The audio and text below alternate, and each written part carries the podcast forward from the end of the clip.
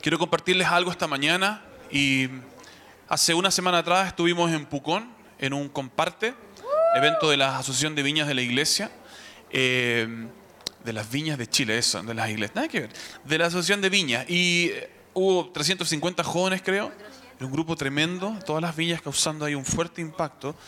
Y mm, me pidieron compartir de algo que, nunca había eh, compartido. Y conversando con Roger eh, hablamos de que sería sumamente bueno poder eh, compartirlo para la iglesia eh, completa. Así que quisiera que ah, pongan atención.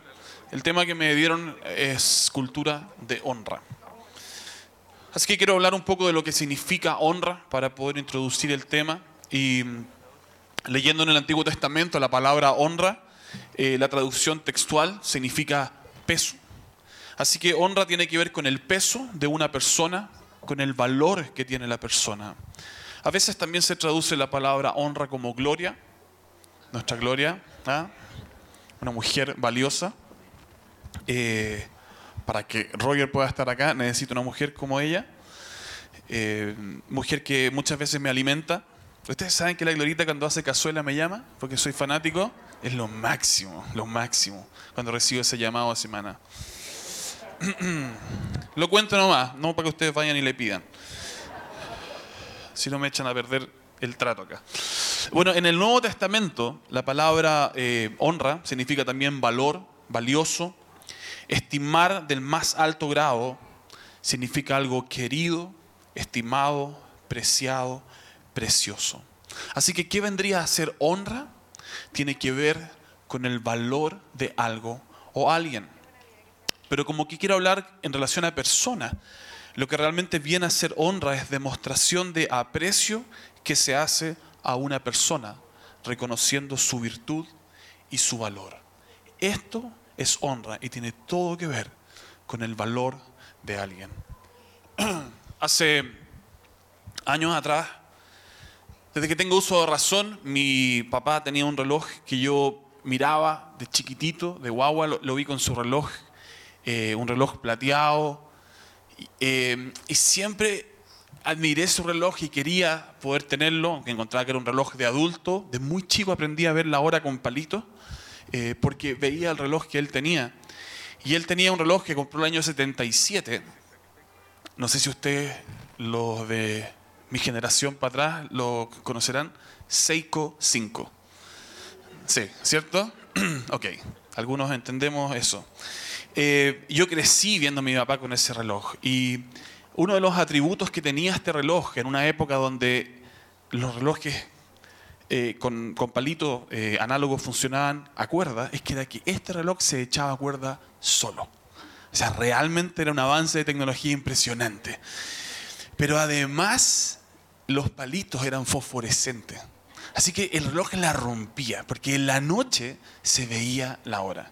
Y yo me acuerdo que tomaba el reloj de lo ponía contra la luz y después apagaba y veía todos estos palitos en la noche y decía, yo lo encontraba realmente increíble.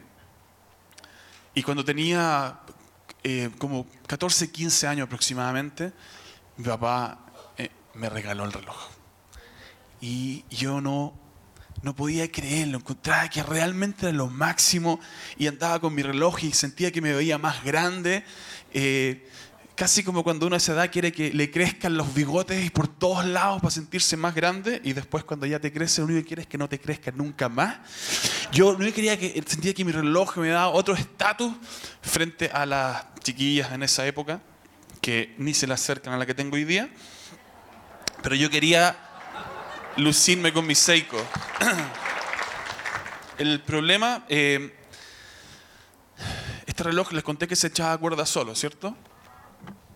Cuando ya era mío yo quise ver por qué se echaba cuerda solo. 15 años esperando saber cómo diantres echaba cuerda solo y lo abrí.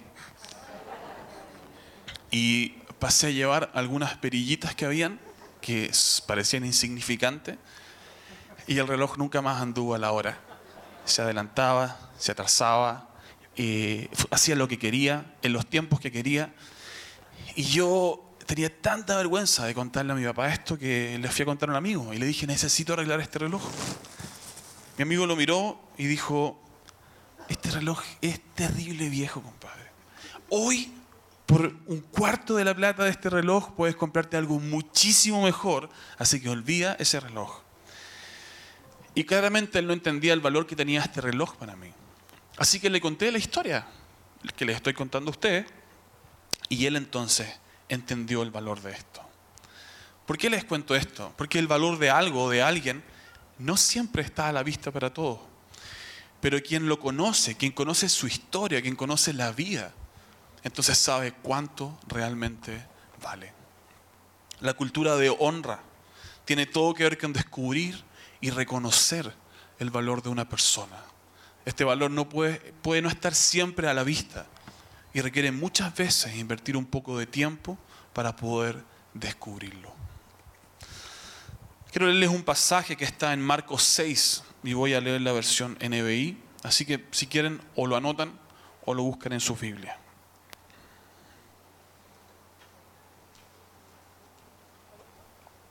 O ninguna de las dos también. No hay presión, no hay juicio, no se preocupen. Pero Dios mira. Ese fue un pensamiento en voz alta, disculpen. ¿eh? Bueno, Marcos 6 dice esto. Salió Jesús de allí y se fue a su tierra en compañía de sus discípulos. Cuando llegó el sábado comenzó a enseñar en la sinagoga. ¿De dónde sacó estas este, tales cosas? Decían maravillados muchos de los que le oían. ¿Qué sabiduría es esta que se le ha dado? ¿Cómo se explican estos milagros que vienen de sus manos? ¿No es acaso el carpintero, el hijo de María y hermano de Jacobo? de José, de Judas y de Simón? ¿No están sus hermanas aquí con nosotros? Y se escandalizaban a causa de él. Por tanto Jesús les dijo, en todas partes se honra a un profeta, menos en su tierra, entre sus familiares y en su propia casa. en efecto, no pudo hacer allí ningún milagro, excepto sanar unos pocos enfermos al imponerles las manos y él quedó asombrado por la incredulidad de ellos. En el capítulo anterior Jesús había estado haciendo milagros. Había liberado a un demonio, el conocido por muchos el endemoniado de Gadaria. Había sanado a una mujer que llevaba 10 años enferma de flujo de sangre y había sido increíble lo que había sucedido con ella. Había resucitado a una niña que estaba muerta. E incluso Mateo nos dice que había sanado a una persona que tenía una mano paralizada, o como dice la versión Reina Valera, tenía la mano seca. Y finalmente, después de haber hecho todo esto, él decide ir a su tierra, Nazaret. Era su tierra porque Jesús se había criado hasta los más de quizás los 30 años y un poco más en Nazaret. Esa había sido su tierra donde había sido un carpintero, donde se había criado bajo el alero de María y de José. Pero luego, cuando comenzó su ministerio, Jesús se fue a Capernaum y Capernaum se volvió su centro de operaciones donde realizó la mayoría de los milagros y desde donde salía a visitar los distintos lugares. Pero este día Jesús decidió volver a su tierra original que era Nazaret. Y el día sábado, como era la costumbre de los judíos, él fue a la sinagoga y en la sinagoga comenzó a enseñar. Y la gente estaba maravillada con lo que escuchaban. El mismo relato se encuentra en Mateo, Marcos y Lucas, así que ustedes pueden leer todas las reacciones que habían. Pero la gente estaba maravillada de lo que escuchaba de este hombre.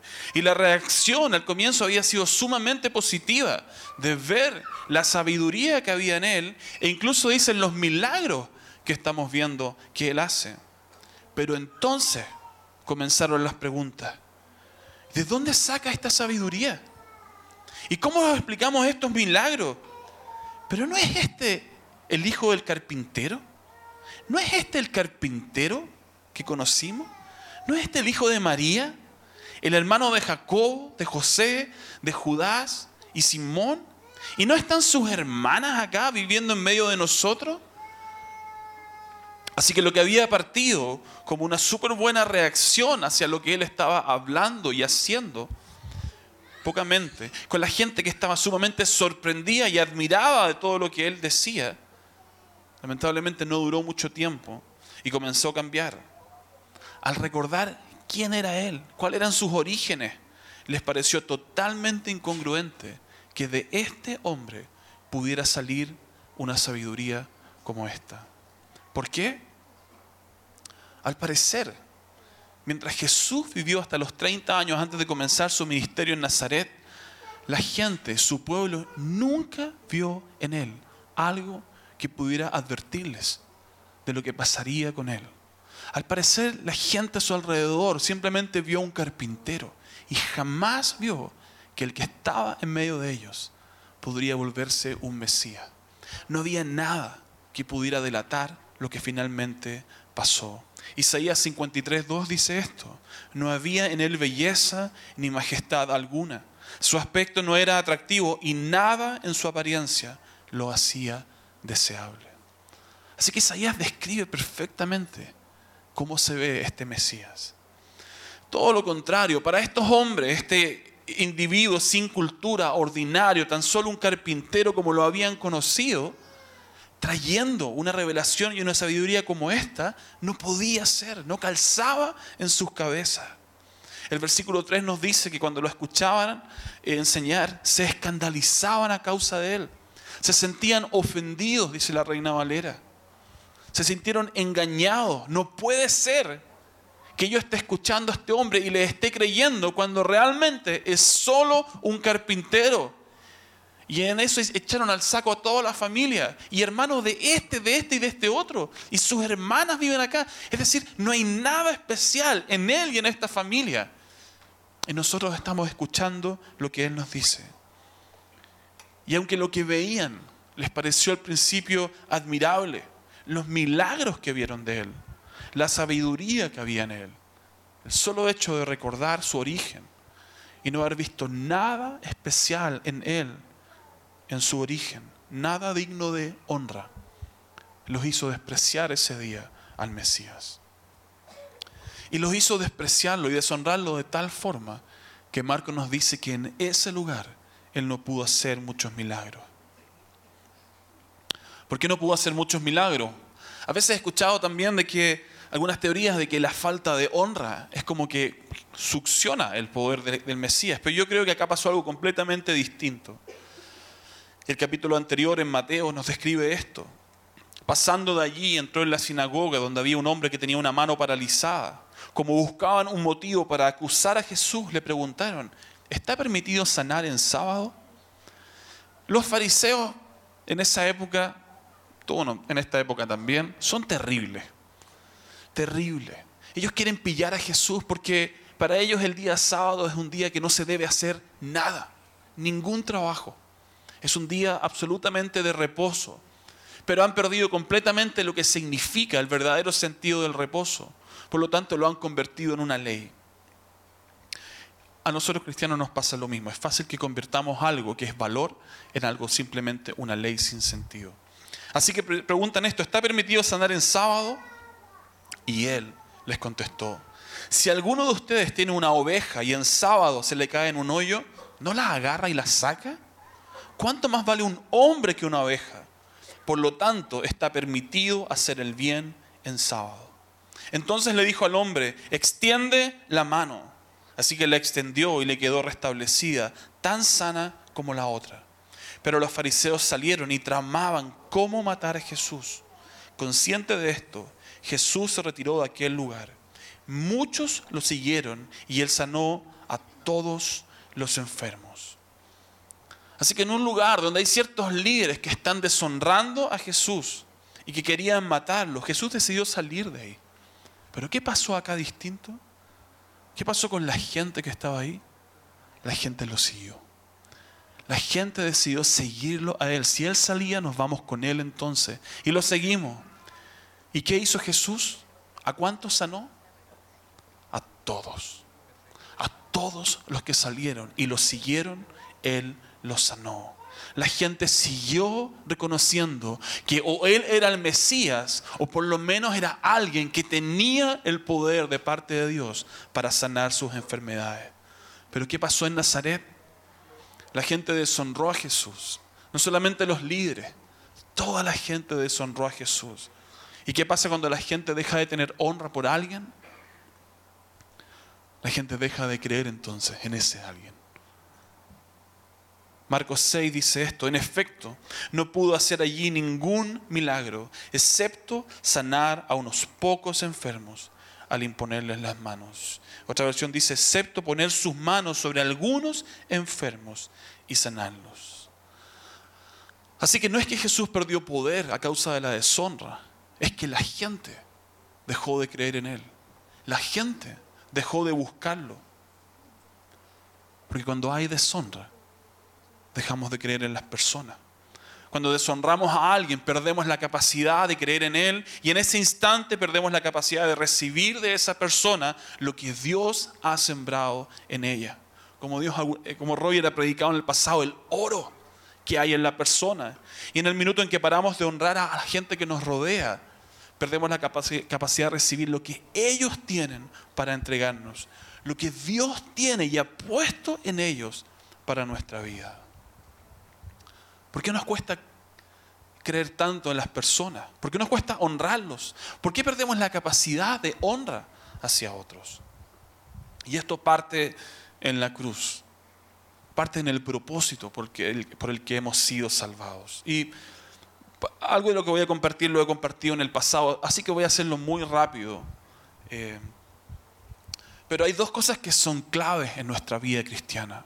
Hay dos, cosas que son claves en el propósito de nuestra vida. Me encanta Mark Twain cuando dice que las dos cosas, los dos días más importantes son el día que naciste y el día que descubriste para qué.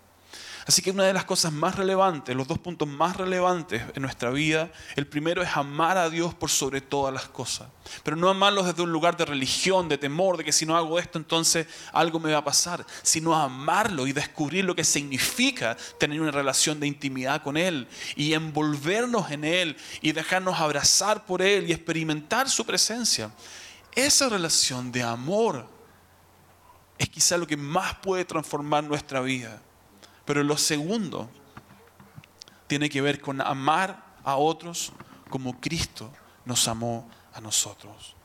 Una vez que nacemos de nuevo y somos engendrados por el Espíritu Santo y adquirimos esta nueva identidad, créanme que no hay nada que nos pueda llenar más que entregar el amor que hemos recibido de parte de Dios. ¿Por qué? Porque ahora estamos hechos de una nueva genética. Hemos sido engendrados por Él y ahora tenemos una nueva identidad y en nuestro cuerpo y en cada, área de nosotros está esta nueva genética de Dios. Y en esta nueva identidad, entregar de forma gratuita y de forma grosera es esencial. Nuestro propósito en la vida cristiana no se trata de devolverle a Dios lo que Él nos ha dado. Se trata de tomar lo que Él nos ha dado y traspasarlo a otros. Se trata de amar a otros de la misma forma en que nosotros fuimos amados por Él. Y en ese lugar entonces encontramos propósito. Pero cuando no descubrimos este propósito, entonces comenzamos a buscar otros propósitos en nuestra vida. Comenzamos a buscar propósitos alternativos. Y uno de esos, y muy común en nuestra vida cristiana, es que buscamos ser buenos, perfectos en la forma en que nos comportamos pensamos que ahora que somos cristianos debemos actuar de forma perfecta y de forma digna. Tenemos que reflejarlo perfectamente a Dios en cada área de nuestra vida y no se nos puede ir ni un solo detalle.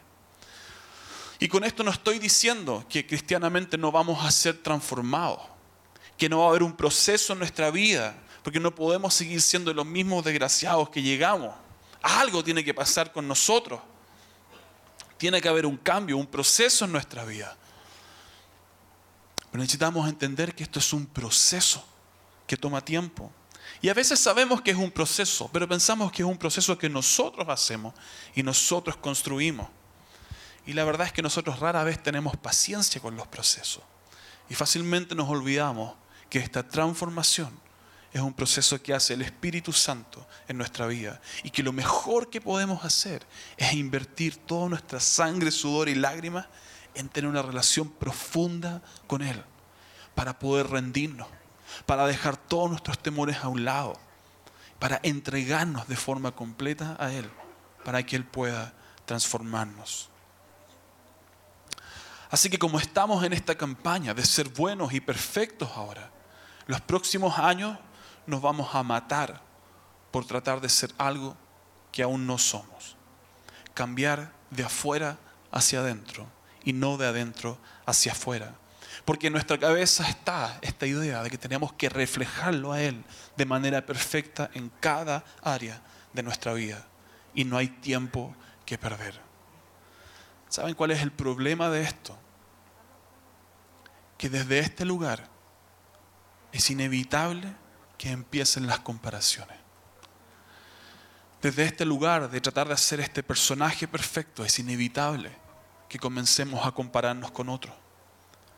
Porque las comparaciones son para sentirnos bien. A veces las comparaciones nos matan, pero queremos compararnos para sentirnos bien, para sentirnos buenos. Y para sentirnos buenos necesitamos hacerlo en contraste con algo, con alguien.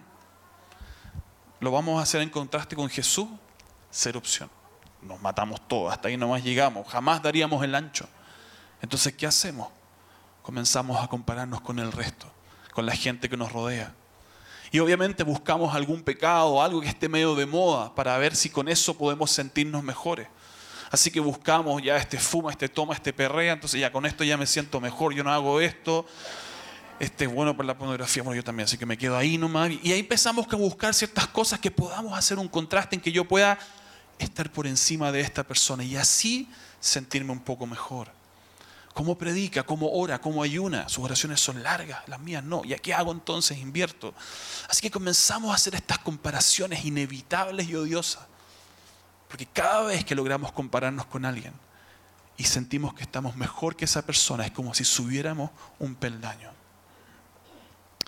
Y desde ese lugar de comparación es muy poco probable que veamos el valor de la persona que tenemos al frente.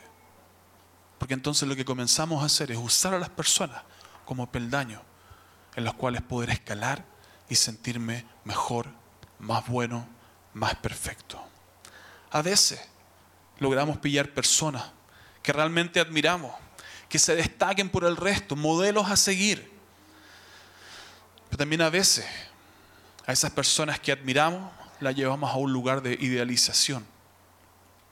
Y el problema que hay ahí es que aquellas personas que idealizamos, si nos acercamos lo suficiente, tarde o temprano, nos vamos a dar cuenta que esa persona no camina sobre el agua, que esa persona huele a pecado, pero de más cerca nomás, de los tres metros que estaba no te dabas cuenta, que si rascas un poco en la superficie, te vas a encontrar con sus debilidades, te vas a encontrar con su historia, te vas a encontrar con su quebranto. Y cuando eso suceda, entonces todo se va a venir abajo. ¿Saben cuál es el lugar más difícil para la honra? Ver el valor de una persona y simultáneamente conocer sus áreas débiles y no dejar de apreciar y confiar en esa persona. Lo más difícil de la honra es conocer el lado A y el lado B. Y aún seguir valorando a esa persona, aún seguir reconociendo el oro que hay en ella, a pesar de conocer sus áreas débiles. Chris Vallotton escribió en uno de sus libros un texto.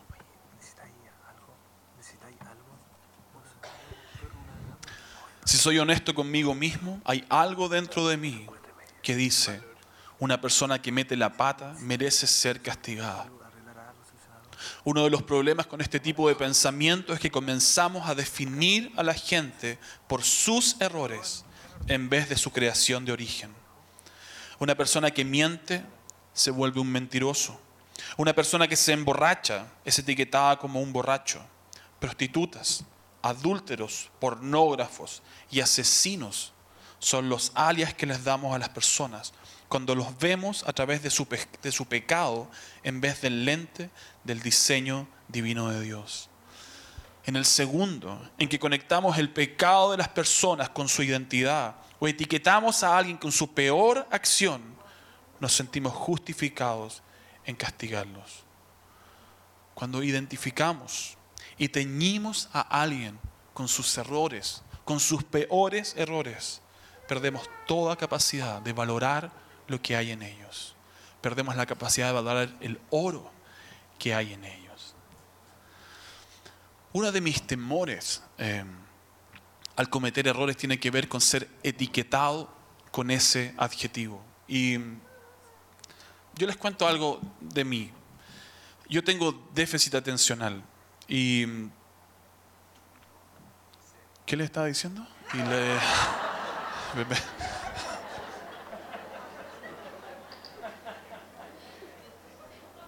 Pasen los músicos. Ah,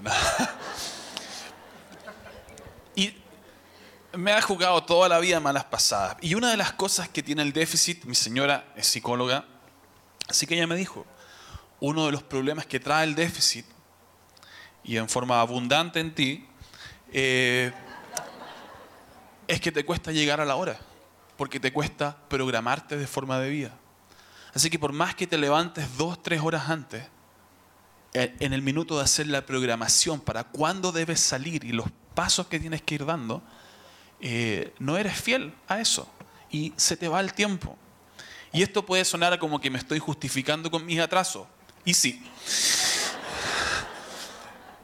Yo me saqué un 7 con mi señora, realmente. Em, en vez de ella hacerme bullying, porque ella es súper estructurada en esto, nunca llega atrasada.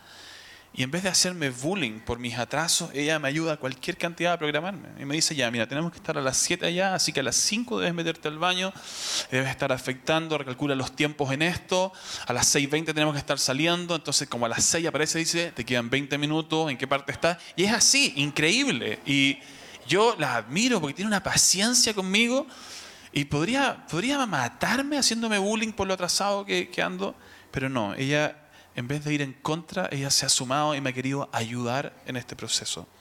Y lo digo porque la admiro profundamente por eso, en realidad. Eh, el pastor en la semana ya se va a trabajar temprano, por eso no tengo la ayuda, así que lo lamento.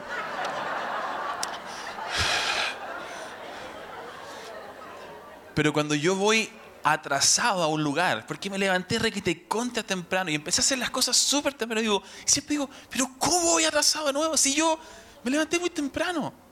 Voy estresado, estresado, estresado, voy con la guata apretada, mi cabeza está, pero me estoy atormentando. ¿Y saben por qué? Porque no quiero quedar marcado y etiquetado como alguien irresponsable. ¿Por qué? Porque cuando eres etiquetado de alguna forma, tú sabes que gran parte de ti, incluso tus atributos positivos, quedan absolutamente marchados, manchados y pierden credibilidad por este detalle que hay en ti. ¿Cómo lo sé? Porque yo hago exactamente lo mismo.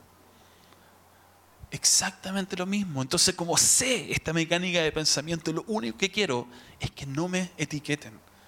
Porque sé que esta etiqueta va a manchar el 80% de quién soy. Así que, como yo, me pasa esto y quizás ustedes también pueden reconocerlo, entonces no queremos quedar manchados y por lo tanto no queremos ser vulnerables con quienes somos, con nuestras historias, con nuestras debilidades, por temor a quedar marcados con aquello que más nos cuesta y que más nos avergüenza. Efesios 1.6, un pasaje que debiera deleitarnos es que somos aceptos en el amado. Gracias a Dios por este pasaje que nos dice que esta versión que tengo acá es acepta en el amado. Él me ama. No tengo que cambiar para ser amado por Él. Pero como soy amado por Él, voy a ser transformado. Pero el desafío y lo que tiene que ver con la cultura de honra es poder amar a otros, a pesar de conocer sus debilidades, a pesar de ver estas áreas más débiles en aquella persona. ¿Quiénes han tenido un líder que honraron, que admiraron, que pusieron como modelo a seguir hasta que conociste sus debilidades? ¿Cuántos después de eso perdieron la capacidad de creer en él o en ella? ¿Cuántos más volvieron a escucharlo o nunca más quisieron escucharlo o pusieron en duda todo lo que decía porque perdieron toda la credibilidad en lo que había en él. Y aunque lo que estuviera compartiendo fuera relevante para tu vida, te era imposible volver a creerlo porque ya no era la persona que tú habías construido. Si te ha pasado esto, es, que es porque perdiste la capacidad de honrarlo. Y conocer sus debilidades tiró a la basura toda la admiración y credibilidad que tenías por la persona. Y si tuviste la valentía de confrontar a esta persona y lamentablemente te respondió mal, aún peor. Aún peor. Tipo está cruzado, pacto con el diablo más o menos. Y la realidad es que jamás pudiste detenerte a pensar que él, ese líder, tampoco estaba preparado para ser descubierto que había sido criado en este modelo de perfección donde uno nunca reconoce sus debilidades, donde uno nunca es vulnerable. ¿Quién ha luchado con esto? ¿Quién ha luchado con esto? ¿Quién está luchando hoy día con estas cosas? ¿Quién ha luchado con tener la imagen de un pastor que es santo, que es tan santo que flota, no toca el suelo?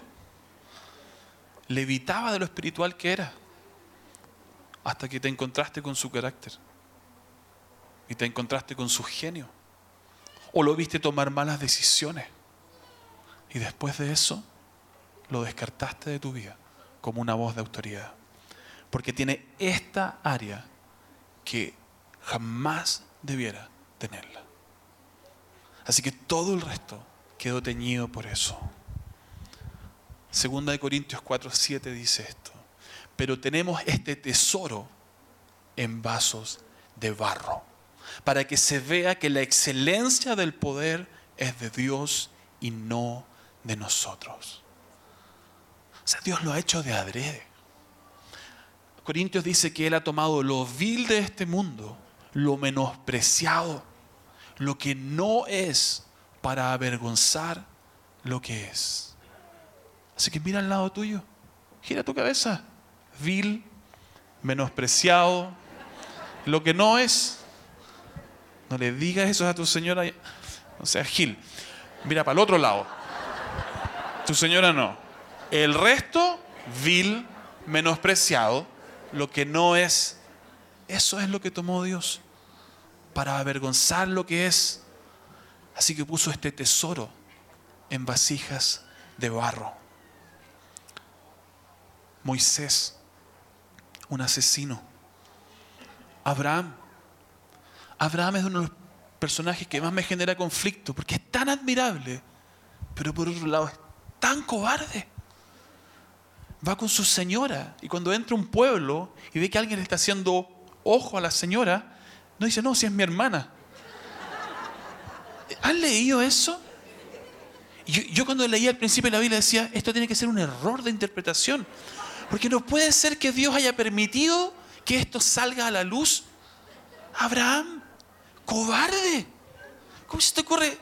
No, dale nomás, es mi hermana. Jonás, un desgraciado. Se le envió a predicar a un pueblo y cuando vio que Dios tenía perdón sobre ese pueblo, se enojó con Dios porque tuvo misericordia con un pueblo que era malo. Pablo, era un asesino en serie. Mataba a cristianos. Se fascinaba en eso y se reía cuando los veía morir. Y estos son todos los héroes que hay en la Biblia. Y si Dios nunca quiso ocultar sus debilidades, ¿por qué nosotros queremos ocultar las nuestras? La Biblia ha querido dejar expuestos cada debilidad de los grandes héroes que hay.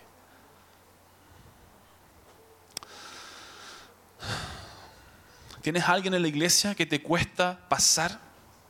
¿Que simplemente no toleras? ¿Has sentido que la iglesia, tus líderes, los otros pastores que hay acá, ah, ponen personas en lugares que no debieran poner? ¿Levantan gente que no debieran poner? en vez de ponerte a ti en ese lugar? ¿Te ha pasado eso? ¿Cómo va a hacer consejería esta persona si ni siquiera tiene su vida resuelta? ¿Cómo, se ¿Cómo van a poner este gallo en adoración con ese carácter que tiene? Mira, se lo habla todo. Mira, no habla nada. Lo único que quiere es figurar. Se pone a tocar el piano y le hace unos diblacios para que todo el mundo se dé cuenta que el tipo le pega al piano. ¿Cómo van a poner a esa persona ahí? ¿Cómo van a poner a este tipo a predicar si no ha hecho todos los cursos que yo hice? ¿Cómo vas a poner a esta persona ahí si no es tan buena? Si no es tan buena como yo en esto. El reino de Dios no se trata de gente perfecta. No se trata de gente sana. Al contrario, Jesús dijo que venía a buscar a los enfermos, a invitarlos a este reino. El reino de Dios se trata solamente de esto, de tener un corazón que mira a otros, un corazón que tiene compasión. Y en ese lugar tú quedas calificado para ser parte del reino de Dios y poder servir dentro del reino de Dios. Uno de los ejemplos que me encanta es de la película Patch Adams. En una escena, él está llevando a una clínica que tiene que es media trucha, no tan trucha como las facturas que hemos escuchado, pero trucha.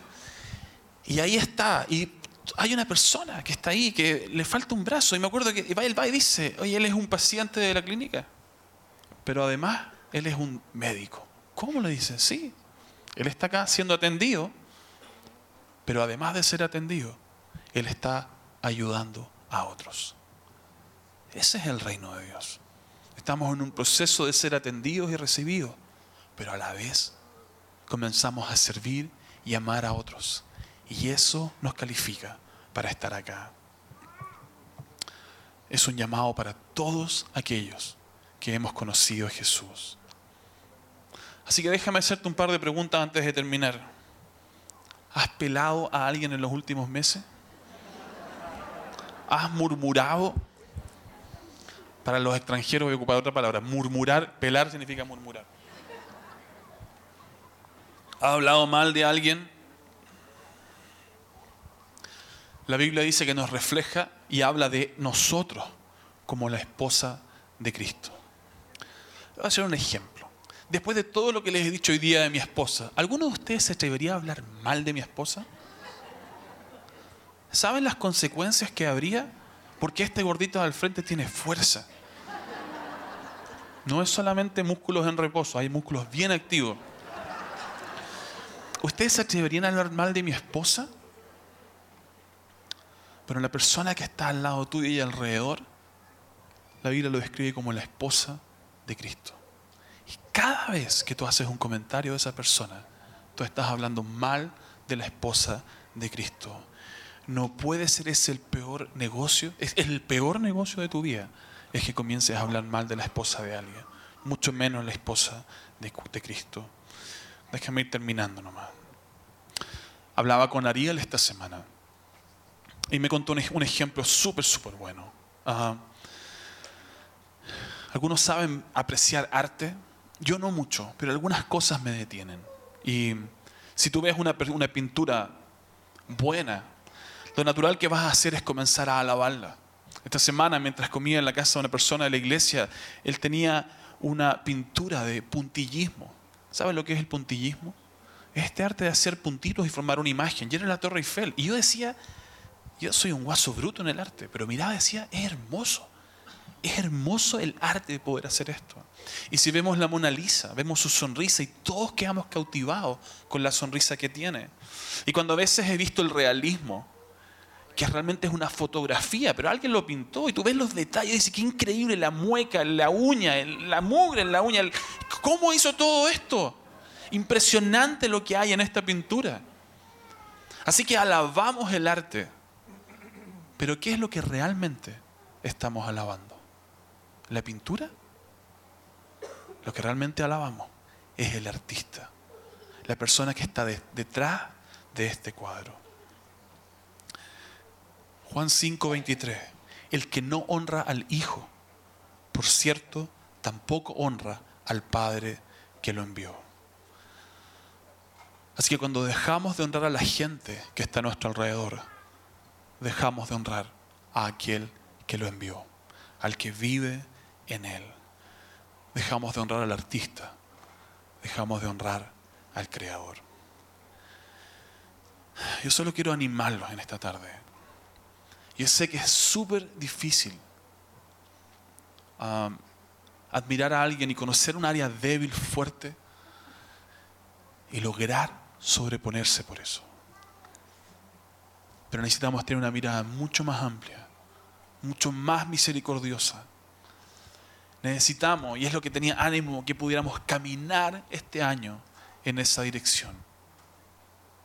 En que logramos ver un cuerpo, un club de pecadores, unos más talentosos que otros, pero un club de pecadores, todos estos que estamos acá, que tenemos áreas débiles, pero aún a pesar de eso, claramente podemos ver el pincel del maestro.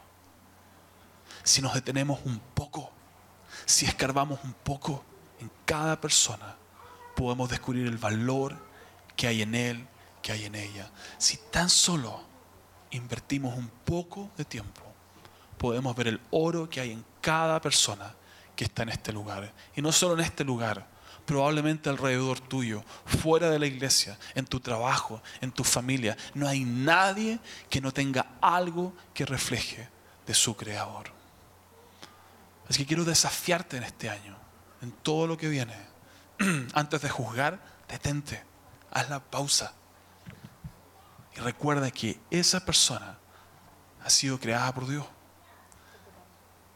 Esa persona necesita saber y reconocer, quizá ni él reconoce el valor que tiene. Y tú puedes mostrarle el valor que realmente tiene para Dios. Así que vamos a ponernos de pie y vamos a orar. Si algo de lo que he estado compartiendo hoy te sientes identificado, probablemente como yo necesitamos arrepentirnos. Arrepentirnos de juzgar a la gente arrepentirnos de haber marcado a una persona y haberla identificado simplemente con un adjetivo por algo que viste en ella. Y haber perdido ah, el cuadro completo de quién es. Y también necesitamos arrepentirnos de habernos perdido el regalo de lo que esa persona tenía para entregarnos a nosotros. Cuando nosotros caemos en juicio, realmente el único que pierde somos nosotros mismos. El juicio es lo más sabroso que hay cuando uno lo formula. Pero cuando uno lo formula, el único que deja de recibir algo somos nosotros mismos. Somos nosotros los que nos perdemos la oportunidad de ser enriquecidos por la vida de otro. Y uno solo comienza a amargarse. Y además en esta amargura pareciera que mientras más odias a alguien, Dios más levanta a esa persona. Casi como para llevarte la contra, más o menos, y desafiar tu carácter. Pero nuestro gran desafío de vida es amar. Amar tal como fuimos amados. Y honrar. Esta cultura de honra tiene todo que ver con amar. El amor es lo único que nos hace detenernos y mirar más allá. El amor es lo único que nos empuja a no quedar con la primera impresión e ir más allá y conocer su historia. Jesús siempre en la Biblia dice que cuando vio a la persona, la vio y sintió su dolor, entonces tuvo compasión de ella. El amor es lo único que nos puede llevar más allá. Y cuando experimentamos ese amor y cuando lo entregamos, somos tan liberados. Esta es la ecuación más extraña. Pero cuando entregamos este amor, hay una sensación de llenura tan profunda. Porque entonces tu propósito es llenado dar. Dar amor a otro. Tu nueva identidad y tu nueva genética comienza a cobrar sentido. Padre, gracias. Gracias por tu amor por nosotros. Permítenos hoy llenarnos de ese amor de manera tan profunda que rebalsa de nosotros para amar a otros, para evitar el juicio y poder ir más allá y conocer el valor real que hay en cada persona. Ven y llénanos, Señor. Vamos a adorar con esta última canción, pero que no sea una canción, sino sea mi oración, anhelo Él y reconocer Él. Amén.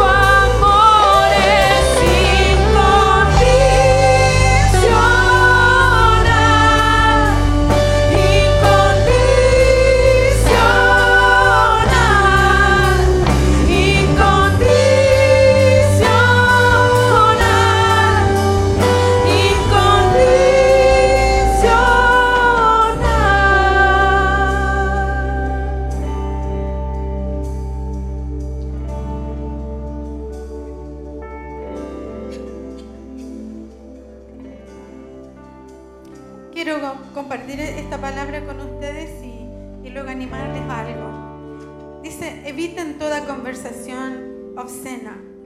Por el contrario, que sus palabras contribuyan a la necesaria edificación y sean de bendición para quienes escuchan. No agravien al Espíritu Santo de Dios, con el cual fueron sellados para el día de la redención. Abandonen toda amargura, ira y enojo, gritos y calumnias y toda forma de malicia. Más bien sean bondadosos y compasivos unos con otros y perdónense mutuamente, así como Dios los ha perdonado a ustedes en Cristo. Yo soy profesora, no muchos saben eso, y también tengo déficit atencional, pero creo que esta palabra que el Señor nos ha compartido hoy día a través de Cristian es tan poderosa para lo que Dios quiere hacer en nuestra iglesia, en tu vida este año, que como profesora yo digo, nosotros podemos escuchar una lección, pero necesitamos practicar, ¿verdad? Para mantener la enseñanza. Entonces yo quiero esta mañana animarles a que si hay personas a las que tú has ofendido o personas a las que has juzgado, eh, con crítica, con palabras o con pensamientos, eh, yo creo que lo que debemos hacer esta mañana es, no perder la oportunidad de ir y, y pedir perdón. Primero, como decía Cristian, arrepentirnos en nuestro corazón. Porque nosotros cada uno sabemos lo que hemos hecho, lo que hemos pensado, cómo hemos denigrado a algunas personas, ¿no? cómo hemos criticado. Eh, cada una de las cosas que Cristian hoy día dijo, compartió, yo creo que nos podemos identificar en alguna de ellas. Pero si nos vamos así nomás hoy día, eso va a quedar ahí en el aire. Yo siento que tenemos que practicarlo, que es necesario que lo practiquemos, que vayamos, nos arrepintamos en nuestro corazón y ir y poder honrar y bendecir a las personas que hemos ofendido en nuestra mente, con palabras, con lo que sea. Y dar ese paso, cruzar, como dice mi esposo, la línea de gallina. ¿no? Y y decir, yo te he deshonrado con palabras, con pensamiento, con lo que sea, pero hoy día quiero honrarte, quiero reconocer la joya que tú eres, el regalo que Dios me ha dado al conocerte a ti. Yo quiero animarles hoy día a eso. No te vayas hoy sin ir donde alguien y, y hacer esto, practicar, practicar, para que la enseñanza realmente tenga poder en tu vida. Eso. Y también quiero animarte en algo. Si alguien en este lugar que haya honrado tu vida en algún minuto, dile. A veces tenemos una práctica en la iglesia de no decir las cosas para que esta persona no se vanaglorie. Pero si alguien que ha bendecido tu vida hoy, meses atrás, años atrás y nunca le has dicho el valor que tuvo aquello que hizo por ti, aquello que te dijo, acércate. Esto es cultura de honra. Es buscar, es decir, es levantar a la persona. No es vanagloria, es levantar a la persona que está ahí. Porque cuando estás haciendo eso, ¿a quién estás levantando? Al maestro, al que hizo esa obra de arte. Así que practica algo, como decía Gloria, tienes algo, has juzgado a alguien, anda, sé activo en esto. Y si no, y tienes a alguien que ha sido una bendición para tu vida, dile cuánto ha bendecido tu vida. Esta debe ser una práctica constante en nosotros. ¿Ok? Así que la persona que está Dios poniendo ahora, hazlo. Amén.